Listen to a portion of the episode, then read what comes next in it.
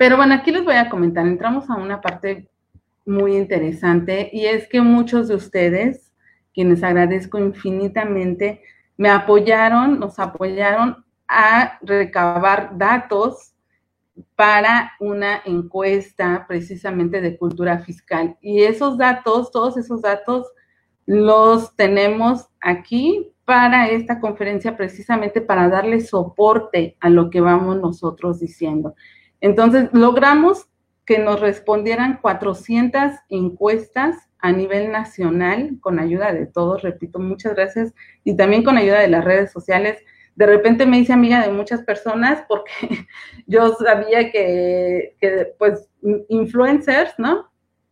Y pues bueno, ahí pidiéndoles que por favor pusieran en sus redes mi encuesta, pero lo mismo, pues muchas personas al ver cultura fiscal, pues bueno, en mi caso le hacen, ¿no? O ahora decimos, no vaya a ser un virus y que me vaya a robar mis datos, etcétera.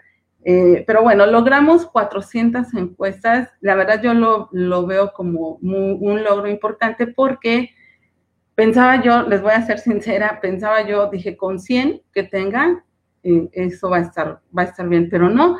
O sea, el primer día fueron ochenta y tantas y así dije, no, me, o sea, vamos súper bien. Entonces, bueno, ¿qué, ¿qué, es lo que estamos viendo en esta gráfica? Miren, el 38% nos dice que es confuso, que es confuso el pagar impuestos. Es difícil porque es confuso. Y al mismo tiempo, otro 15% que lo vemos como en un color verde agua, dice, es difícil y yo mejor pago para eso. Digo que eso está muy bien para nosotros, ¿no? Los contadores pero este, bueno, es la percepción. Alguien sí, alguien más arriesgado dijo, eh, bueno, 108 personas dijeron, es muy fácil, y también un porcentaje pequeño dijo, de plano, sabes que a mí no me interesa y no pago porque no sirve para nada. O sea, qué fuerte, qué fuerte, ¿no? Entonces tenemos ahí esta gráfica y vamos a seguir revisando esto, todos estos resultados que están súper interesantes. Ahora, ¿dónde está la complejidad precisamente? Bueno, ya lo decíamos, es obligación constitucional y por otra parte, pues regresar a los, a los ciudadanos, a los contribuyentes, pero vemos que es un tema complejo, así es como se percibe y por qué. Aquí marqué cuatro puntos, quizá pueda haber muchos más y, se les ocurran a ustedes, si se les ocurren aquí, vayan escribiendo también.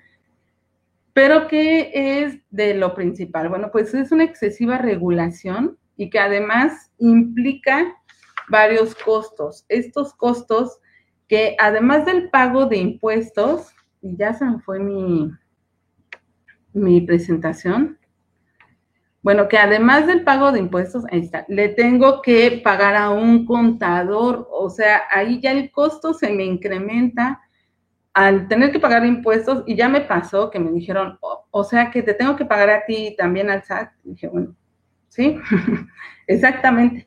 Entonces es contratar a un contador, lo cual ya constituye de entrada pues un factor que hace que se desalienten los mismos contribuyentes, los mismos ciudadanos en este cumplimiento fiscal.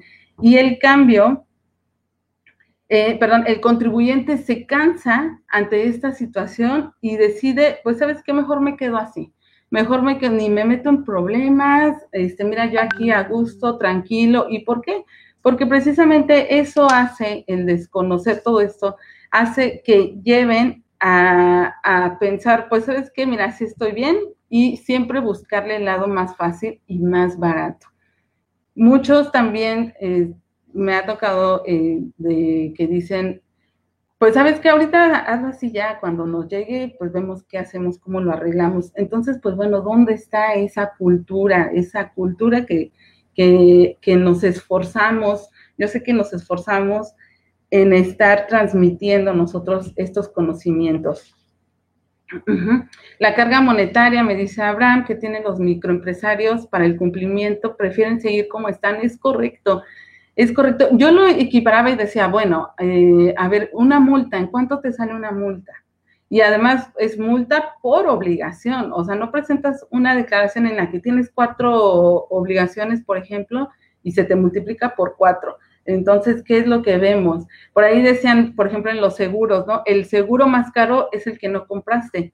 Entonces, lo mismo lo vemos así, o sea, el, los honorarios más caros son los que no quisiste pagar y ahora se lo tienes que pagar al SAT en multas, pero eso no lo vemos. Bueno, vamos a continuar. Aquí tenemos diversos impuestos con mecanismos de determinación que son muy distintos y esto pasa mucho que entran y salen impuestos, también lo hemos visto, ¿no? Como, y cuando a veces el empresario ya le explicamos cómo funciona el IVA y ahora le vamos a explicar cómo funciona el ISR y dice, no, a ver, ¿y, qué porcentaje es?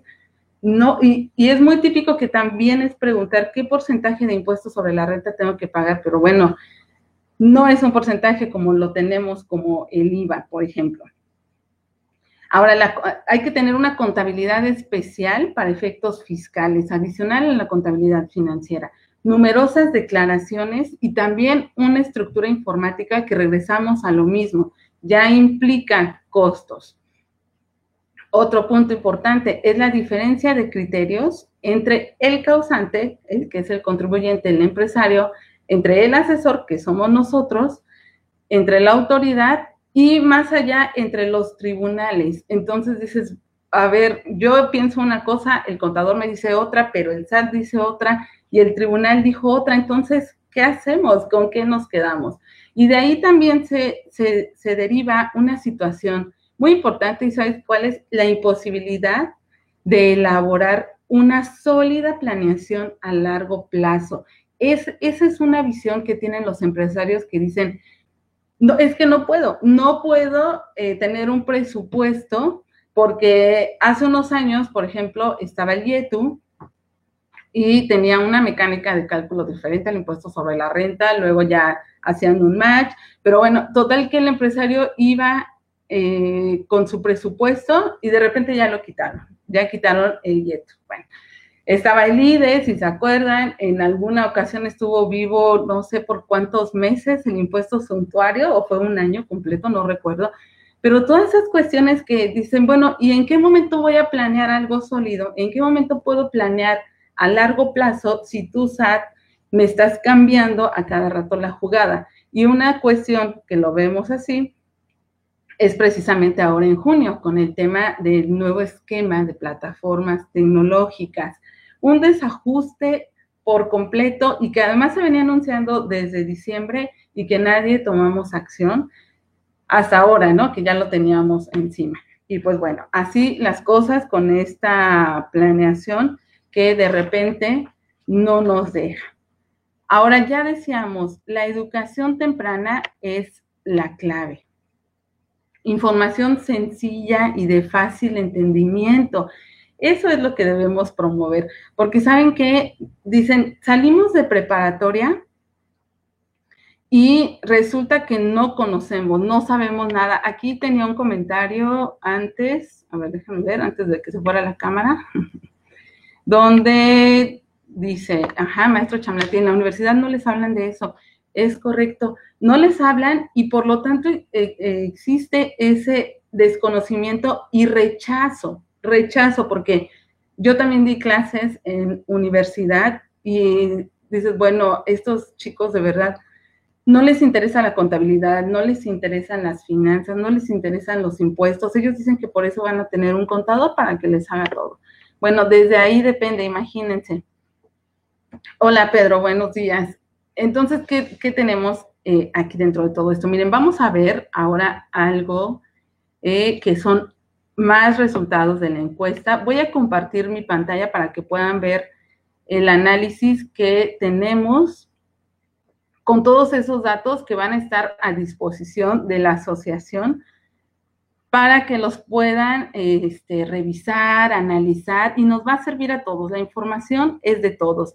Miren, aquí tenemos todas estas, gráficas, yo les decía, y si nos vamos aquí en actividad económica, que es la gráfica que está eh, abajo, la segunda, y me voy a la parte en donde dice estudiante,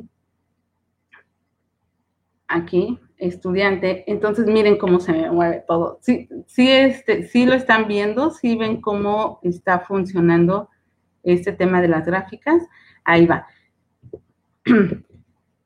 Entonces, ¿qué me dice aquí? El último grado escolar, de aquí de, de 400 personas, 31 fueron estudiantes que respondieron esta encuesta.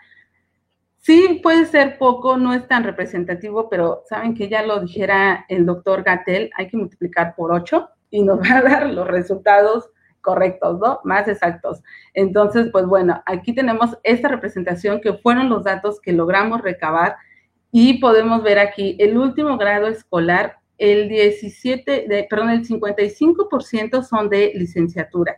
Y de este, de todos estos chicos, de estos 31 personas, estudiantes, aquí vemos en esta otra gráfica donde dicen que el 58% nunca ha entrado a la página del SAT. Nunca ha entrado estudiantes ya de licenciatura.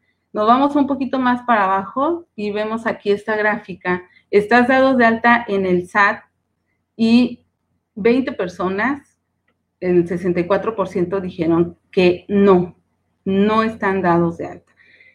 Ellos dicen que pagar impuestos es fácil, pero les da miedo. Y otro porcentaje también representativo aquí dicen que es difícil porque es confuso, lo que ya veíamos. Dentro de estos estudiantes, aquí tenemos el dato de presentes declaraciones ante el SAT, pues el 90% dijo que no, y también si han contratado el servicio de un contador, pues no, también aquí el 74% nos dice que no.